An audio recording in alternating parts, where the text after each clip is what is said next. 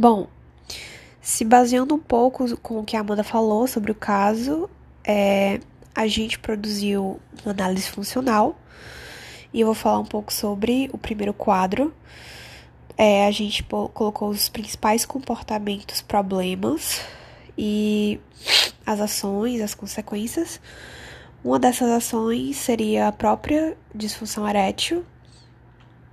É, outra seria sentir-se inseguro e ameaçado pelo sucesso da esposa.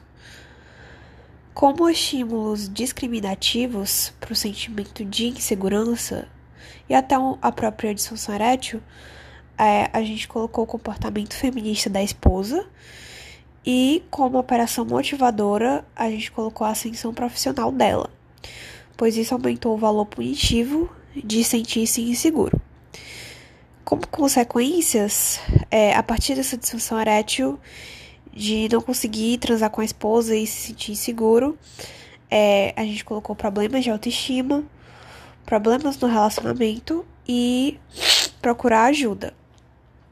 Sobre o é, não conseguir ter relações com a esposa, é, pode ser caracterizado como uma punição negativa, porque é uma retirada de um estímulo apetitoso, que seria ter relações com a esposa.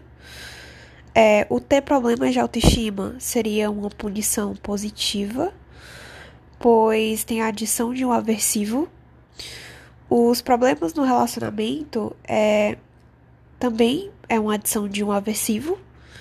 E por fim, o procurar ajuda seria um, refor um reforçamento positivo, porque ele estaria sendo reforçado a procurar essa ajuda.